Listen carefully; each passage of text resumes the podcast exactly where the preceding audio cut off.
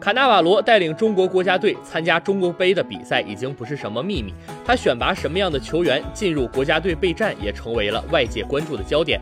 早在亚洲杯结束后，卡纳瓦罗就成为中国国家队未来主教练的热门人选。虽然中国足协还没有官方宣布，但他带领国家队备战中国杯的比赛已经没有什么悬念。他未来还有可能会带队参加世界杯预选赛四十强赛。